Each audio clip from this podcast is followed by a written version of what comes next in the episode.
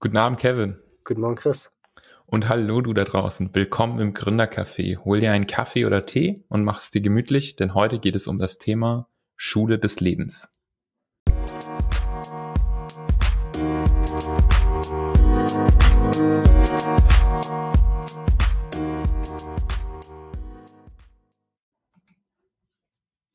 Ja, Kevin, die Schule des Lebens. Ähm, ein Thema, das von Katrin vorgeschlagen wurde. Wir haben uns da mal so einen fancy Namen dafür ausgedacht. Konkret soll es heute drum gehen. Was lernt man so im Leben, was man in der Schule nicht lernt? Und was lernt man vielleicht alles in der Schule, was man später nicht wirklich braucht?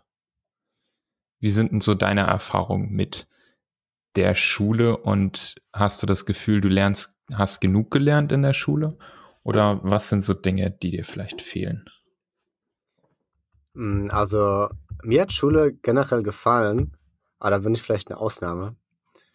Ähm, da waren definitiv Dinge dabei, die weniger interessant waren und manche waren mehr interessant. Manche waren interessant und bringen jetzt im Buch nicht viel und manche waren weniger interessant, aber würden mir mehr bringen, wenn ich jetzt besser wäre. Zum Beispiel. Was war denn was Interessantes, was dir was gebracht hat? Mh, hm, naja, in den ersten paar Jahren fand ich Mathe interessant. Das würde mir jetzt viel bringen. Bringt mir auch viel. Aber gegen Ende des, der Schule fand ich es nicht mehr so interessant, ähm, als die Themen dann so komplex wurden, dass sie mir wahrscheinlich nicht mehr viel bringen im Leben. Außer ich gehe halt in den Bereich. Und da ich ja jetzt im Bereich der Informatik unterwegs bin, wünschte ich manchmal, ich hätte, ich könnte mich besser an Dinge erinnern, die ich damals noch gemacht habe. Ähm, aber ja, zum Beispiel Sport war immer mein Favorit. Bringt, mhm. bringt richtig viel im Leben natürlich. Ähm, vor allem im, im Bereich Gesundheit und ähm, motiviert sein. Ja, kann man jetzt drüber argumentieren. Hattest du so einen Favorit in der Schule? Mm, Englisch und Wirtschaft waren so meine Lieblingsfächer. Äh, Englisch, weil ich einfach eine wahnsinnig interessante Sprache finde und das auch irgendwie die einzige Sprache ist, die, die ich behalten konnte. So. Also ich habe auch Französisch gelernt. Ich habe dann auch mal selber versucht, mir Spanisch beizubringen.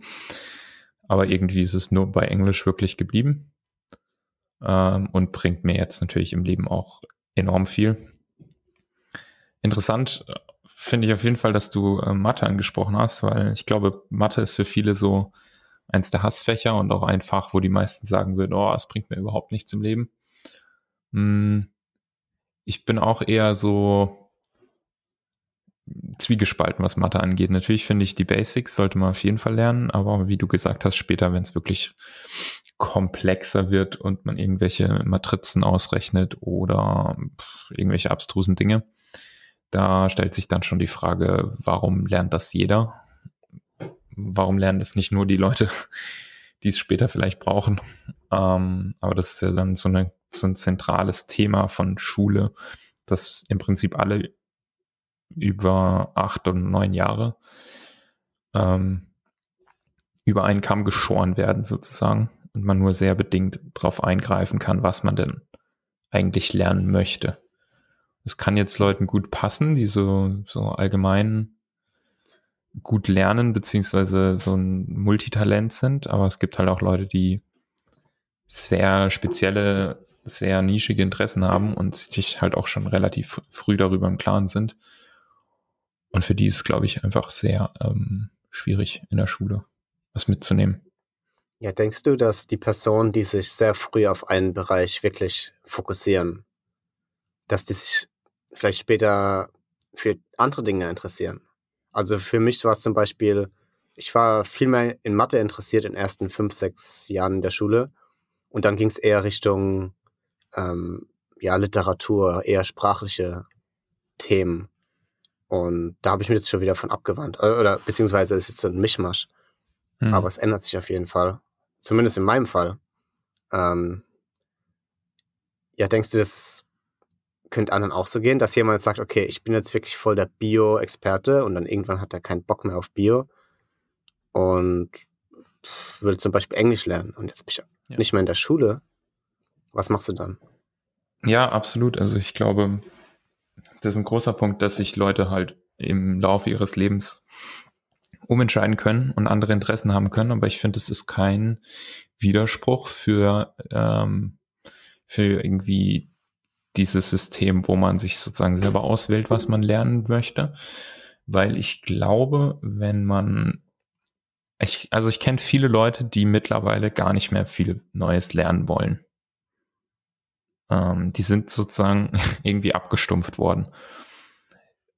Weil man in der Schule halt alles Mögliche lernt, was einen vielleicht nicht interessiert und dann suggeriert, also ver verbindet man Lernen immer mit was, was Negativem, was Nervigem, was Zeitaufwendigem und was, was man eigentlich nicht unbedingt machen möchte. Wenn man aber halt Dinge lernt, die einem Spaß machen, dann sieht es meistens anders aus. Und wenn man die Erfahrung auch mal gemacht hat, dann ist es auch, glaube ich, einfacher, später nochmal neue Dinge zu lernen und sich dafür zu begeistern. Also ich habe es bei mir zum Beispiel äh, gemerkt mit, mit dem Programmieren, was ich praktisch schon recht früh neben der Schule privat halt so angefangen habe und mir selber beigebracht habe. Damals so mit HTML, so Tabellen, Websites gebastelt, ähm, so die ganzen Anfänge.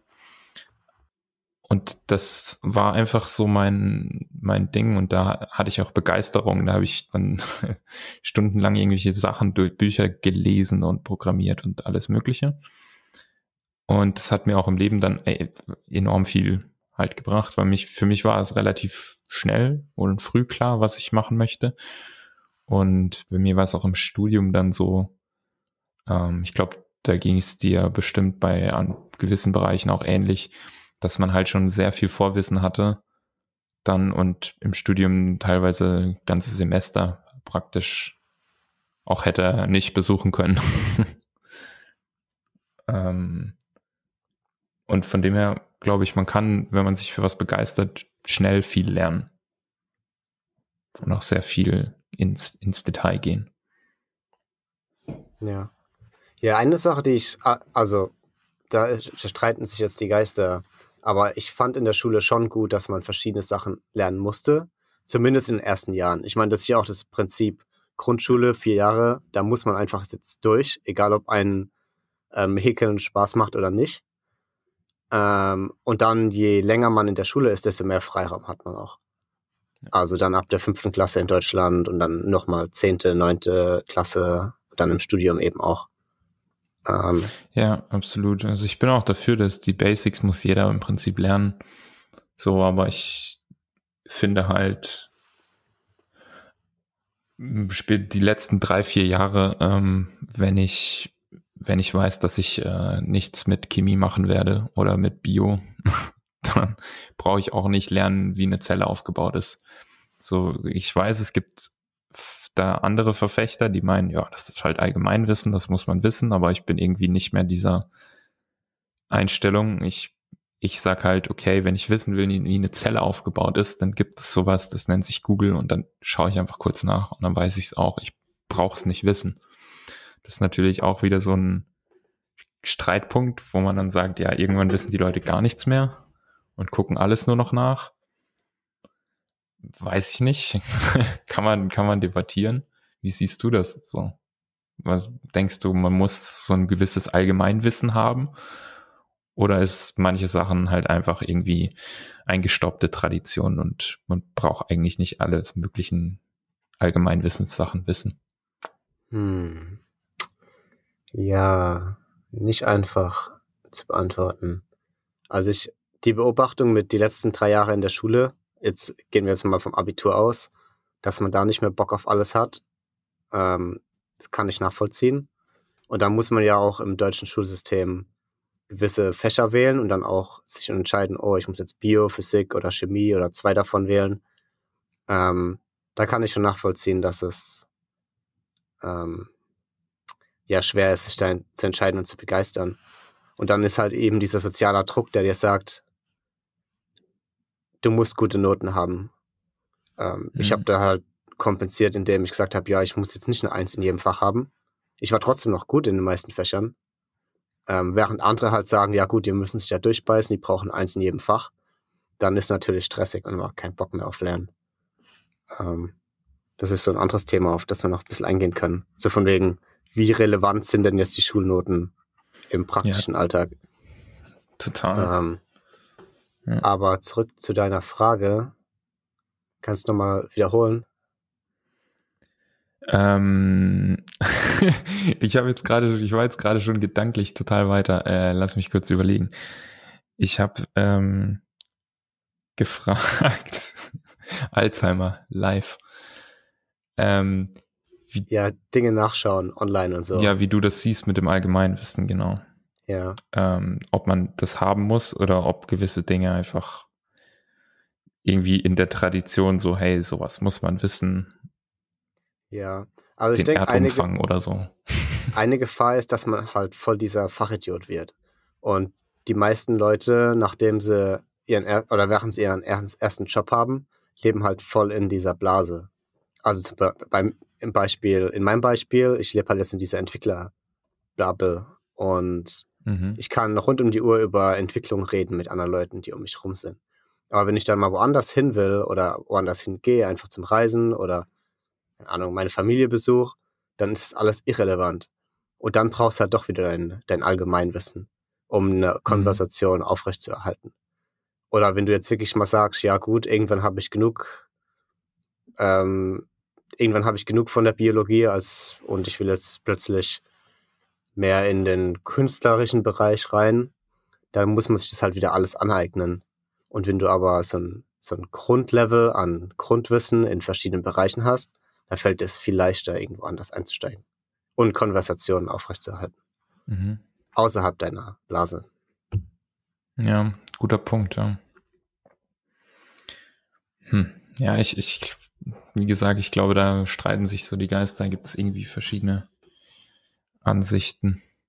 Ja, ja du könntest ähm, jetzt zum Beispiel auch sagen, ja gut, Allgemeinwissen heißt, äh, du musst jeden Tag die Zeitung lesen, um halt zu wissen, was in der Politik abgeht und im Sport und so weiter. Ähm, ich weiß zum Beispiel gar nicht Bescheid, was da gerade abgeht in der Welt, in, in dem Bereich. Kann also mir langt's, wenn ich, ja, ja mir ja. langt's, wenn ich da einmal pro Woche mich ein bisschen update, wenn ich einmal im Monat irgendwie so ein, so ein paar Nachrichten sehe oder lese oder von anderen Leuten höre und dann weiß man eigentlich schon, was relevant ist. Weil die wichtigsten ja. Sachen, die bleiben halt relevant für ein paar Wochen und nicht nur für. Ja, und du erfährst sowieso davon. Also, wenn dann mal so ein Virus um die Welt geht, äh, dann kriegst du es schon irgendwie mit. Da musst du nicht Zeitung lesen dafür. Ähm, ja, sehe ich ganz genauso. Ich habe auch aufgehört, ähm, so exzessiv Nachrichten zu konsumieren, weil es bringt auch irgendwie nichts. Was, was bringt es einem, wenn man weiß, was irgendwo sonst wo abgeht? Ähm, das braucht nur Zeit, raubt nur Zeit, sage ich mal. Ähm, ja, was du vorhin noch ges gesagt hast mit den ähm, Noten und aber auch einerseits das deutsche Schulsystem, da würde ich gerade noch einen ganz interessanten Einwurf bringen. Es gibt nämlich so, es gibt ja auch verschiedene alternative Bildungssysteme ähm, oder Bildungskonzepte. Und da ist mir jetzt selber eins bekannt, ähm, weil meine Freundin auch auf so eine Schule gegangen ist. Ähm, das ist die Montessori-Schule oder Montessori-Pädagogik wird es genannt. Und ist halt so ein Bildungskonzept, wie wir es eben auch schon ein bisschen erzählt haben, halt ein freies Bildungskonzept, wo die Kinder sozusagen in offenen Unterricht haben, Freiarbeit und Gruppenarbeit und sehr experimentell. Und man entdeckt sozusagen selber die, die einzelnen Bereiche. Es gibt schon Aufgaben, aber die sind halt sehr offen gehalten. Und es gibt dann halt so Abschlussarbeiten tatsächlich, die nicht fest sind, sondern man hat halt eine Aufgabe, man muss irgendwas machen, was einen interessiert, was sozusagen ein halbes Jahr Arbeit braucht. Und da kommen dann die verschiedensten Sachen raus. Manche Kinder schreiben einen Roman, manche programmieren eine Website, manche machen irgendwas anderes. Also da ist man wirklich sehr frei in dem, was man macht. Und es ist halt wirklich so ein, so ein Konzept, was hm, gerade so ein ganz krassen Kon Kontrast zum klassischen Schulsystem halt ist. Steht auch ein bisschen in der Kritik von, von manchen, aber von vielen ähm, sehr beliebt. Was ist denn so ein äh, Kritikpunkt für die Montessori-Schule? Ähm, ja, dass es halt im Prinzip viel zu wenig straffe ähm, Regeln gibt und dass es ähm,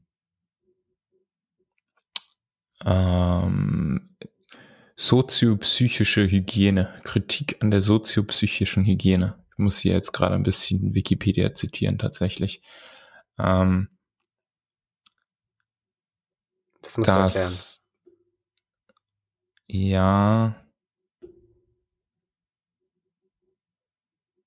Ähm, also es geht halt drum, dass dieser Montes nach Montessori sozusagen ist es nicht genug, die Kinder in ihren Verhaltensweisen äh, zu beeinflussen, sondern sie fordert die Normalisierung der gesamten Population. Oh mein Gott, es ist viel zu kompliziert beschrieben, wie immer. Ähm, denkst du, denkst du, deine Freundin besteht die Schule des Lebens? Absolut. Also ich, ähm, wir hatten es auch öfter mal an, an gewissen Stellen von, wo ich irgendwie so gesagt habe, boah, ich hätte mir total gewünscht, wenn wir das und das so in der Schule gemacht haben. Und dann hat sie gemeint, ja, so haben wir gearbeitet.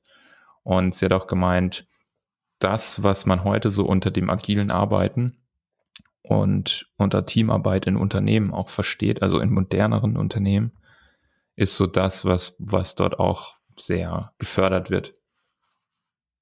Ja. Ähm, ich habe jetzt gerade so gefunden, ein paar bekannte Leute, die Montessori-Schüler waren.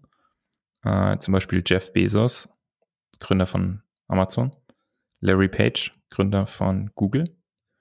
Anne Frank, auch Sergey Brin, der andere Gründer von Google. Ähm, ja, also ich glaube, es sind halt einige sind einige große ähm, Geschäftsführer dabei und das ist auch ein Punkt, der ist eine perfekte Überleitung, als ob ich es geplant hätte. Habe ich nicht, aber ähm, perfekte Überleitung zu dem, was du vorhin gemeint hast. Wie wichtig sind eigentlich Schulnoten? Ähm, und ich würde mich jetzt mal weit aus dem Fenster lehnen und sagen, ziemlich unwichtig, je nachdem, was man machen möchte. Äh, je nachdem, was man machen möchte. Sehr wichtig. Ja, genau. Ähm, ja, also wenn du dir zum Beispiel anschaust, so die großen Unternehmer, wenn es jetzt ums Unternehmertum geht, viele Geschäftsführer von riesigen Unternehmen haben die Schule abgebrochen und waren total schlechte Schüler und auch sehr viele bekannte, schlaue Menschen waren total schlecht früher in der Schule.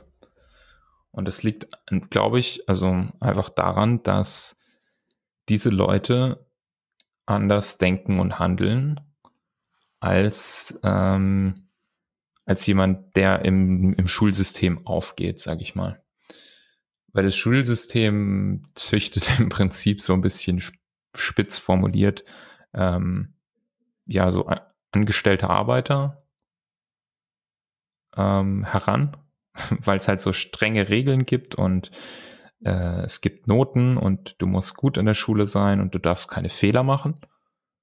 Und dieses Unternehmerdenken ist ja eigentlich genau das Gegenteil dazu. Also du machst die ganze Zeit Fehler und Fehler sind auch nicht schlimm. Aus den Fehlern lernst du. Ähm, und es ist alles so ein Prozess. Und ich glaube, das sind so grundsätzlich verschiedene Arbeitsweisen, ähm, wie deren Köpfe funktionieren und wie die Schule halt auf sie wirkt. Und deswegen sind so viele von denen ähm, aus der Schule rausgeflogen oder haben sie nicht fertig gemacht. Was meinst du dazu? Ja, du hast jetzt Gründer angesprochen. Also wenn es ums Gründertum geht, gut, da stimme ich dir zu. Ähm, aber die meisten Leute sind halt keine Gründer. Und die meisten Leute wollen das auch nicht oder können das nicht. Oder die meisten Leute werden auch nicht erfolgreich sein in dem Bereich, selbst wenn sie es versuchen.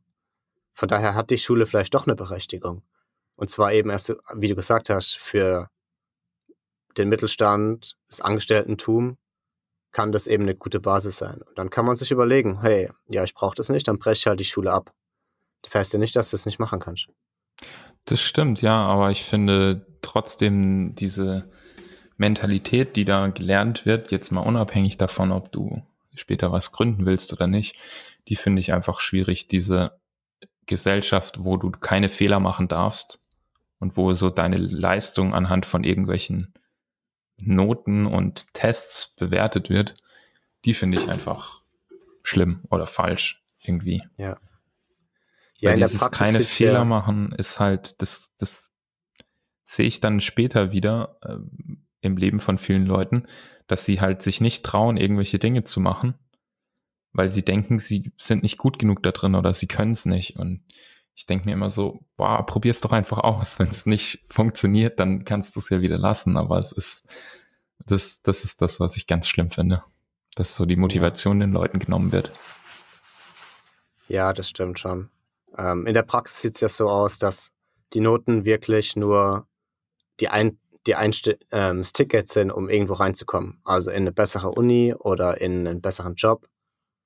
Ähm, nicht nur direkt nach der Schule, auch zum Beispiel, wenn du in ein komplett anderes Unternehmen willst nach fünf Jahren, dann brauchst, hast du auch wieder diese Hürde, weil eben Bewerbungsverfahren standardisiert sind in vielen Firmen. Ähm, mhm. An der Uni ist es genauso. Das sind einfach viel zu viele Menschen. Da braucht man einen Weg, um Leute zu vergleichen. Und das sind eben diese Noten Normal normalerweise. Ähm, aber danach, sobald du drin bist, ist es eigentlich egal. Also die, also natürlich musst du schon gut sein, aber du musst nicht der Beste sein oder die Beste. Ja, und es ist auch, es sind auch so Stufen sozusagen. Das heißt, das, was du davor erreicht hast, wird immer sozusagen durch den, durch die neue Stufe äh, invalide. Im Sinne von, am Anfang hast du irgendwie deine Schulempfehlung, falls es die noch gibt. Und dann kommst du vielleicht hier auf Realschule oder Gymnasium oder Hauptschule oder was auch immer. Äh, und dann machst du, sagen wir mal, dein Abi. Dann ist deine, die, die Empfehlung von der Schule ist natürlich dann auch wieder egal. Dann hast du das Abi. Mit dem Abi kriegst du ein Studium. Vielleicht. Dann hast du dein Studium, dann ist dein Abi eigentlich auch wieder relativ wurscht, weil du hast jetzt ein Studium. Und mit dem Studium kriegst du einen guten Job. Und nachdem du mal drei Jahre irgendwo gearbeitet hast, ist im Prinzip dein Studium auch schon wieder egal, weil du hast dann deine Arbeitserfahrung. Und irgendwie baut das alles so aufeinander auf und ja, das, das ist mir nun mal so aufgefallen.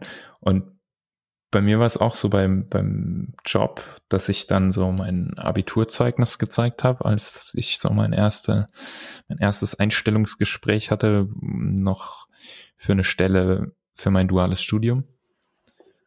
Und da hatte mein damaliger Chef hat dann auch gesagt, oh ja, also hm, deine Noten in Mathe und Physik hm, ist aber schon äh, irgendwie kritisch oder sowas in der in der Richtung, weil ich war grottenschlecht in Mathe und ich war grottenschlecht in Physik. Wobei ich lustigerweise Physik fand ich super interessant. Ich war nur einfach scheiße in Mathe und wenn du schlecht in Mathe bist, dann bist du auch schlecht in Physik. Ist leider so.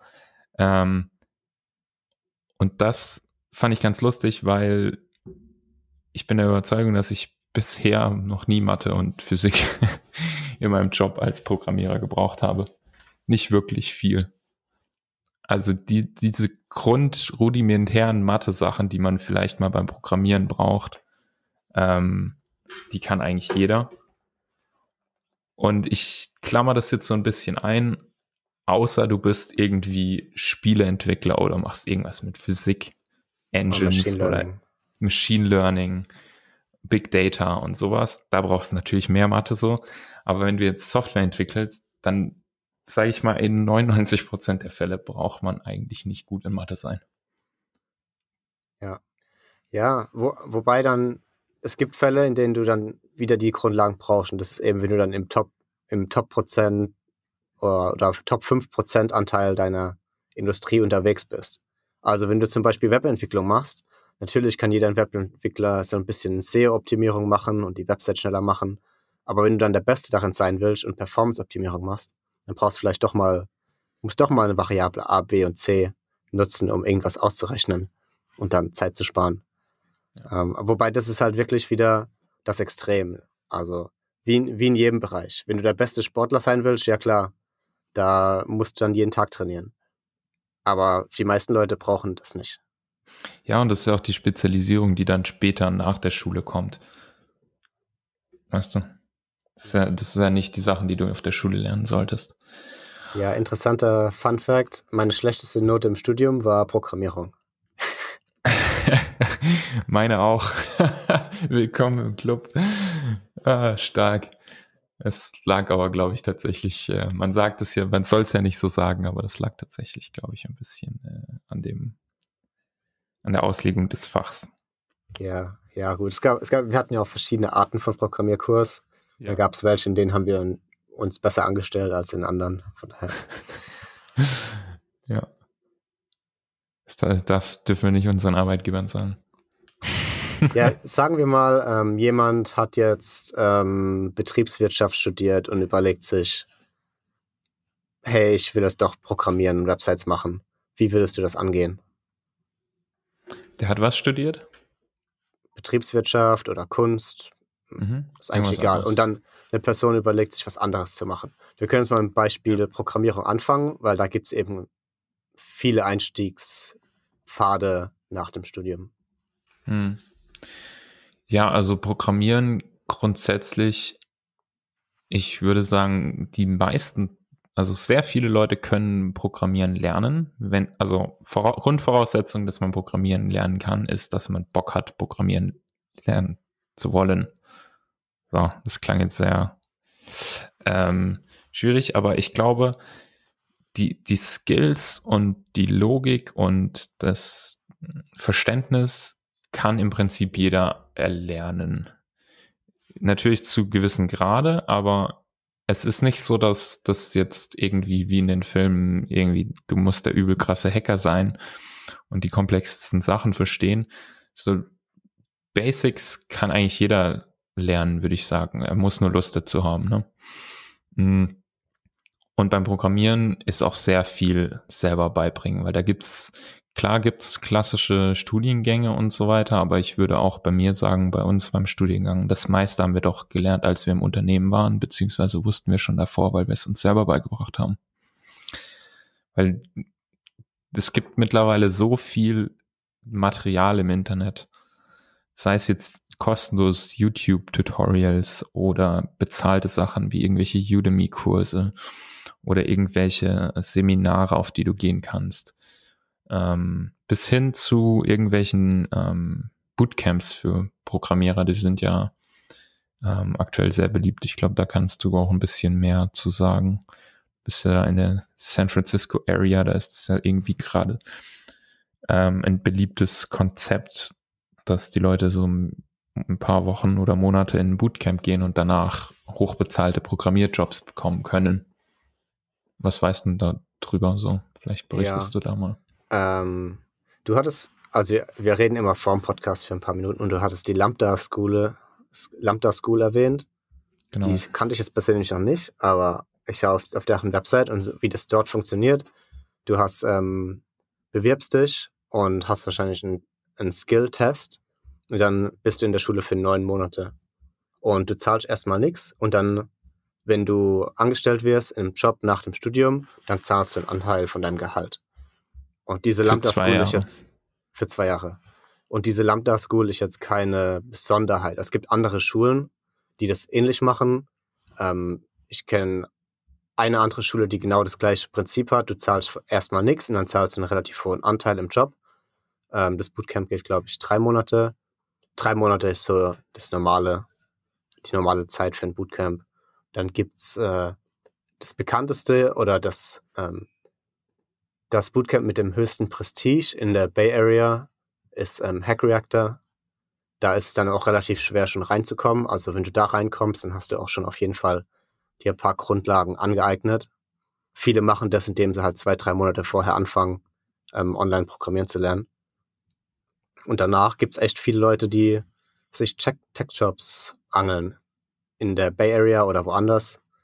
Ähm, zum Beispiel, ich kenne eine Person, die ist aus Frankreich nach San Francisco gezogen, hat dieses Bootcamp gemacht und hat dann bei Apple angefangen. Ähm, hm. Allerdings ist es jetzt nicht immer so. Also ich denke, die meisten kriegen schon einen Job, aber es kann halt echt mal ein Jahr lang dauern. Oder du bist dann in einem ganz kleinen Unternehmen, irgendwie Startup, 10 Leute, 5 Leute, 50 Leute. Also das heißt nicht, dass du, wenn du jetzt da hingehst, du kriegst jetzt irgendwie einen Job bei Google oder so. Also die Leute, die dann jetzt wie das Beispiel Apple, die Person hat es dann halt auch drauf, vorher schon. Also die hängen sich da wirklich rein und so ein Bootcamp ist, kann auch oder ist richtig stressig in den meisten Fällen. Ähm, ja. Und dann dazu noch, es gibt, es gibt verschiedene Arten von Bootcamp, nicht nur für Programmierer. Es gibt mindestens eins hier, das ist für Data Science, also Analysten im Prinzip. Ähm, und gibt bestimmt auch noch ein paar andere Bootcamps. Ah, ich, ich glaube, es gibt eins für Machine Learning. Also die sind dann spezifischer. Und da kannst du dich dann in anderen Bereichen fortbilden. Ja, aber es ist schon, glaube ich, so ein bisschen auf die, auf die Tech-Szene so ein bisschen bezogen, weil ich glaube, in den anderen Branchen ist es noch nicht so angekommen, dass man keine klassische Ausbildung braucht, um, um erfolgreich zu sein. Aber ich glaube auch, also diese ganzen Bootcamps sind so ein bisschen Resultat des, des wirklich beschissenen Bildungssystems von Amerika, wo sich halt jeder im Prinzip über mehrere Zehntausende bis Hunderttausende verschulden muss, um eine klassische Ausbildung zu machen. Und dann ist eigentlich absurd, dass jetzt so eine Schule dahin kommt und im Prinzip sagt, ja, wir sind so ein Online-Kurs und im Prinzip wir vermitteln euch Wissen und geben euch dann so ein semi-offizielles Zertifikat am Ende und das kostet nur 30.000 Dollar. Das ja. ist schon irgendwie absurd, vor allem wenn du so in Europa lebst und Bildung im Prinzip kostenlos ist oder das meiste. Dann ist das schon so ein Resultat des verkorksten Systems dort, aber dennoch irgendwie interessant, dass sich da so Alternativen halt entwickelt haben. Ähm, Lambda jetzt als Beispiel steht auch ziemlich in der Kritik, weil sie keine offizielle Schullizenz haben.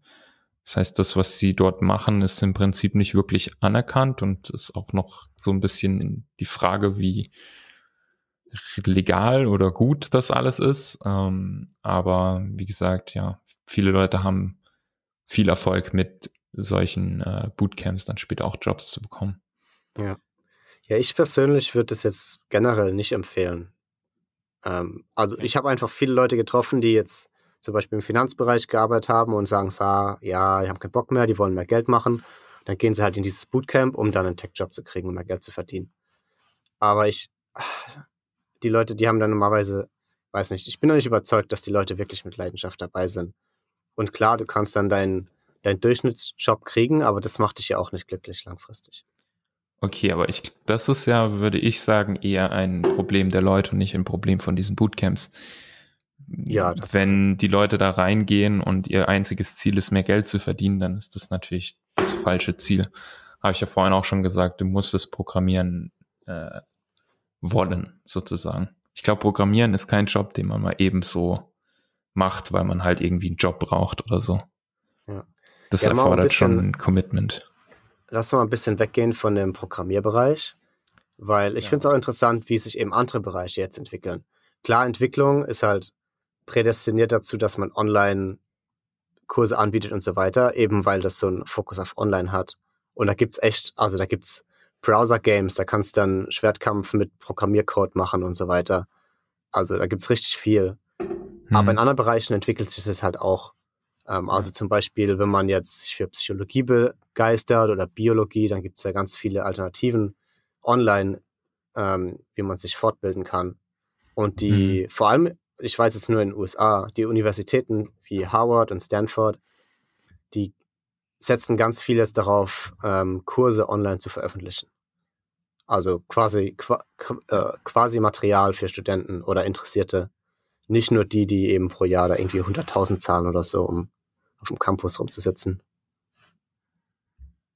Ja, da gibt's wirklich interessante Ressourcen. Also auch von Stanford habe ich mal so ein Semester mitgemacht von einem einer Vorlesung kann man sich da tatsächlich online einschreiben, kostet dann auch nichts. Du kannst auch Tests mitmachen und kriegst dann auch so ein kleines Zertifikat teilweise dafür. Also das ist echt cool. Auch Empfehlung für Leute, die sich irgendwie weiterbilden wollen. Ähm, was ich jetzt gerade noch so gelesen habe, neulich erst, und wollte ich jetzt einfach mal reinbringen. Ähm, auch wieder andere Branche, Ingenieure und ähm, Raketenbau. Also es geht um SpaceX und äh, Elon Musk sucht aktuell eben neue Leute für SpaceX. Und ein Artikel, den ich drüber gelesen habe, sagt halt einfach, Elon Musk is recruiting for SpaceX. Work ethic, talent and common sense needed. The rest we can train. Also im Prinzip, er sagt, man braucht hier nicht die krassen Qualifikationen auf dem Papier. Sie wollen einfach eine gute ähm, Arbeitsmoral, Talent und ähm, gesunden Menschenverstand und den Rest können sie ihm beibringen. Und das ist ja auch wieder so dieses, dieser Gegensatz zu den guten Noten und der guten Ausbildung auf dem Papier und einem Titel, irgendwie Bachelor of oder Master of, was auch immer, gegenüber von wie, hm, wie sind die Leute mit Leidenschaft dabei und wie sehr wollen die das machen. Ja, also denkst du, dass jetzt so ein Abschluss wirklich, wie, wie relevant ist so ein Abschluss? Und sagen wir mal, jemand hat jetzt keine Qualifikation, also formell. Mhm. Was wäre denn dann wichtig für sein Unternehmen, um die Person anzustellen? Ähm, ich glaube, das kommt auch stark auf die Branche an. Also ich würde jetzt keinen Arzt einstellen, der sagt, er hat sich das alles mit YouTube-Videos beigebracht. So, das ist dann schon, gibt einen Grund, warum Ärzte über zwölf Jahre lang irgendwie das lernen. Ne? Ähm, aber gerade bei so Sachen wie Tech-Jobs oder Ingenieure oder ähnliche Sachen, wobei Ingenieure auch schon wieder so mh, hm, kritisch. Ich sag mal, ich glaube, was halt wichtig ist, ist, dass die Leute ein Grundverständnis von der Materie haben und einfach Leidenschaft daran haben und ähm, gut ins Team passen. Also dieses gut ins Team passen ist, glaube ich, für kleinere Unternehmen vor allem extrem wichtig. Dass es viel wichtiger ist, jemanden zu haben, der gut mit allen anderen kann und alle anderen können gut mit dem arbeiten. Ähm, als dass es jetzt der absolute Crack auf seinem Gebiet ist. So Leute braucht man auch, aber ich glaube, grundlegend ist es besser, wenn du jemanden hast, der gut reinpasst, motiviert ist und was lernen will. Und das ist sehr schwer natürlich zu, zu messen, zu erfassen irgendwie in, in einem Bewerbungsgespräch. Aber genauso gut, ich meine, was sagt es dir, wenn jetzt jemand einen Bachelor in Informatik hat? Das sagt dir im Prinzip absolut nichts über die Person aus oder wie gut die programmieren kann. Hm. Wie, wie verhinderst du denn jetzt, dass jemand nur Leute einstellt, die total sozial passen? Da ist ja immer hier dieses Thema ähm, Bias oder Vetternwirtschaft, so Begriffe. Ähm, wie, wie soll man denn das handeln, wenn man keine objektiven Kriterien hat? Und man sagt einfach nur, ja, die Person gefällt mir besser. Mm, ja, ich glaube, es geht nicht wirklich so um die Person gefällt mir jetzt besser oder das an der Person gefällt mir nicht, ähm, als wirklich, wie die so ins Team passt, zusammenarbeitsmäßig. Also jetzt nicht ähm, irgendwelche ähm, ethnischen oder anderen Kriterien wie wir sind hier nur Männer, jetzt stellen wir nur Männer ein, was ja leider auch zu häufig noch der Fall ist. Ähm, aber vielmehr so, wir sind halt ein agiles Team und wir arbeiten gerne mit den und den Methodiken und dann kommt da jemand, der sich beworben hat, der arbeitet halt ganz anders oder wünscht sich ganz andere Dinge, dann passt der vielleicht einfach nicht so gut und muss sich halt verbiegen, um in dieses Team zu passen, als jemand, der damit irgendwie viel mehr kann und darin aufgeht. Weißt du, wie ich meine? Es ist, wie gesagt, es ist schwer zu greifen. Ist auch schwierig, das einzustellen, aber ich glaube, wenn jemand motiviert ist, Grundverständnis hat und ins Team passt, dann ähm, findet man eine Aufgabe für den. Ja. Ja, gut, lass uns lieber nicht über das Thema ähm, unbewusst Leute einstellen reden, weil das braucht viel mehr Zeit als jetzt äh, fünf Minuten oder so. Ist vielleicht weil das eine ist eben, Folge, ja. Weil ja gut, jetzt, äh, wenn du da in Freiburg unterwegs bist, dann sind halt die meisten Leute doch relativ ähnlich. Aber dann, wenn du wirklich mal jetzt irgendwie in New York bist oder Berlin, dann ist es nochmal ein ganz anderes Thema. Und da willst du halt dann andere Kriterien noch mit reinnehmen, wie du dein Team zusammenstellst. Natürlich muss es passen, klar. Ähm, aber wenn du da überhaupt keine Aufmerksamkeit schenkst zu dem Thema, dann wird sich dein Team einfach in eine Richtung entwickeln, bei der du dann rückblickend sagst, es ist kein sehr diverses Team, kein, kein vielfältiges Team. Ähm, aber ja, das ist ein Thema für eine andere Folge. Was wir jetzt noch gar nicht besprochen haben und was ich aber auch super interessant finde, sind Sachen, die man in der Schule nicht lernt, die aber jeder im Prinzip im Leben braucht. Und da ist halt die Debatte, sollte man das in der Schule lernen oder ist es eigentlich die Aufgabe der Eltern oder der Person selber, das zu lernen? Zum Beispiel das altbekannte Thema Steuern. Yay. Ich, ich verstehe ehrlich gesagt nicht, warum man nicht in der Schule das zumindest mal ein bisschen lernt. Zumindest mal, was sind Steuern? warum muss ich eine Steuererklärung machen? Wie mache ich die? Und vielleicht auch, wo kann ich mir Hilfe holen? Weil jeder muss es machen, jeder braucht irgendwann später vielleicht mal einen Steuerberater und muss seine Einkommenssteuer machen und es ist wirklich ätzend, dass man absolut keinen Plan hat und sich dann irgendwie einlesen muss. Ja, ja, das ist interessant. Ähm, ich glaube, traditionell ist halt die Erwartung, dass deine Eltern dir das beibringen oder du halt die Fragen, die fragen kannst. Mhm. Ähm, aber was macht es jemand, der zum Beispiel mit 16 Jahren die Schule abbricht und woanders hingeht? Wie will der das lernen von seinen Eltern? Weil mit 16 muss er noch keine Steuererklärung machen. Zudem wissen viele Eltern selber nicht mal, wie man das macht, weil sie es auch nie gelernt haben. Und da ist wieder die Frage, sollte man darauf vertrauen, dass die das beibringen? Ich meine, nicht jeder hat eine super gute Beziehung auch zu seinen Eltern, gerade in den Zeiten.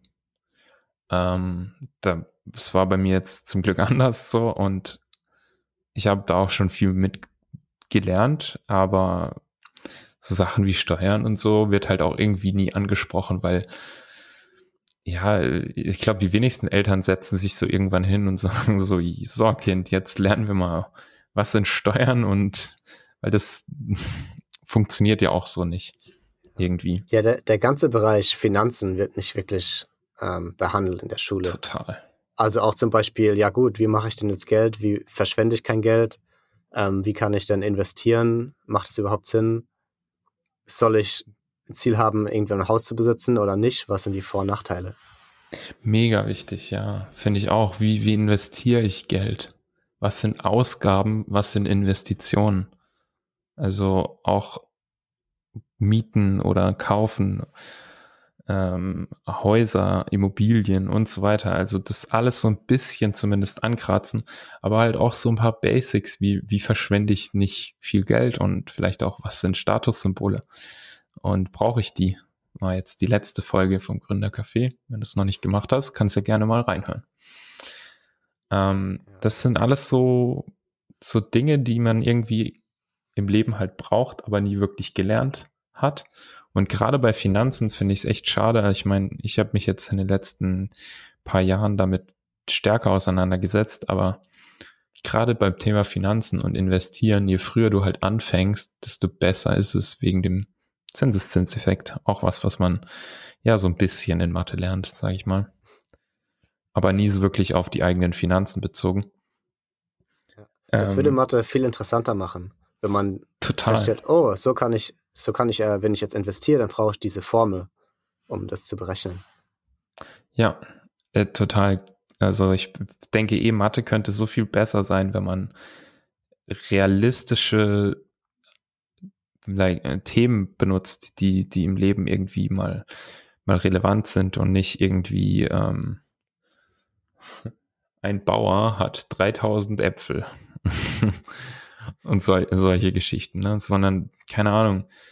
Äh, ich ich habe neben nehm den Kredit und muss zurückzahlen. Wie wie viel Zinsen habe ich und wie viel zahle ich am Ende mehr dadurch, dass ich den Kredit aufnehme? Auch so ein bisschen die Leute schulen, dass Kredite aufnehmen vielleicht nicht immer die beste Idee ist. Ähm, lauter so Sachen, finde ich, müssten viel mehr dran kommen. Aber ist halt auch immer wieder die Frage so, wo zieht man die Grenze und was müssen die Leute sich halt auch selber beibringen. Hm, ja. ja, die Leute, die über Finanzen lernen, die haben, im Vorteil, haben auf jeden Fall einen Vorteil im Leben. Und ich denke auch die Leute, die wohlhabender aufwachsen, die lernen darüber auch mehr Bescheid. Also ich sehe es jetzt auch in meinem Umfeld, das sind viele, deren Eltern haben halt mehrere Häuser oder investieren in irgendeiner Form und dann hm. neigen die Kinder dazu, das auch zu machen und dementsprechend haben sie mehr Geld. Ob die jetzt glücklicher sind oder gesünder, das ist nochmal ein ganz anderes Thema. Ja, ähm. klassisches um, Thema von äh, dem Buch Rich Dad Poor Dad. Ich meine, das ist ja sehr bekannt. Ich weiß nicht, hast du das gelesen? Ich habe es gelesen, ja.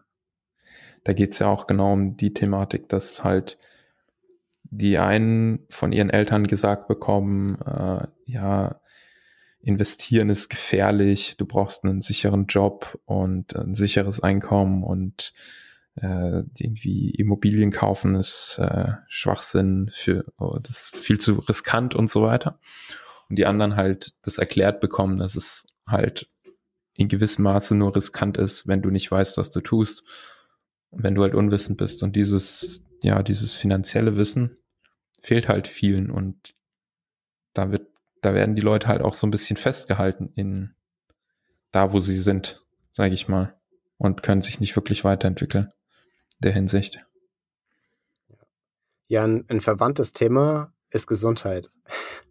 Also bei dem Thema Gesundheit finde ich auch, da kriegen wir in der Schule nicht viel beigebracht zu. Ja, guter Punkt.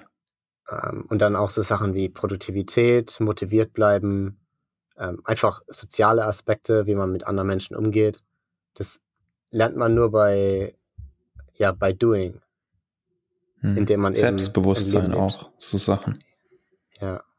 Also es ist Selbstbewusstsein, Selbstzweifel, wie gehe ich mit mir selber um, mentale, ähm, äh, mentale Schwächen oder ähm, ja, Gedanken, die man so hat, wie man, wie man damit umgeht. Lauter so Sachen. Auf, äh, auf der anderen Seite, vielleicht, wenn wir das jetzt hätten in der Schule, wäre es nur so wie Mathe zum Beispiel, dass die Kinder das gar nicht wirklich verstehen.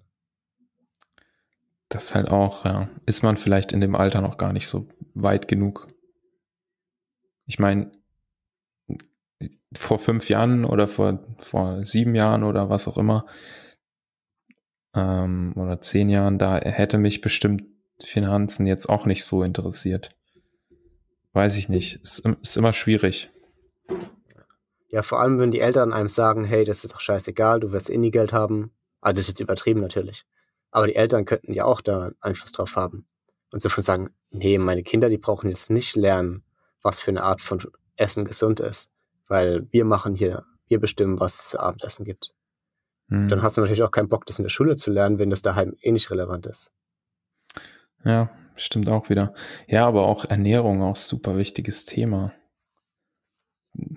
im Prinzip wissen die Leute überhaupt nicht, was sie alles so in sich reinschaufeln und später entwickeln manche ein Bewusstsein dafür und manche halt auch nicht.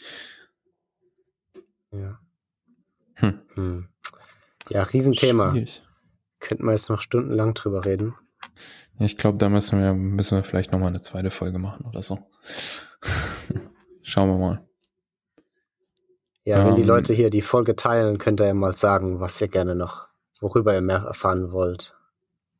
Ja, vielleicht auch Sachen, die wir jetzt vergessen haben anzusprechen, was man in der Schule nicht lernt, was man aber im Leben braucht oder andersrum, was man in der Schule lernt, was man im Leben nicht wirklich braucht ähm, und vielleicht auch Alternativen zum Schulsystem oder was euch an der Schule gefällt und nicht gefällt.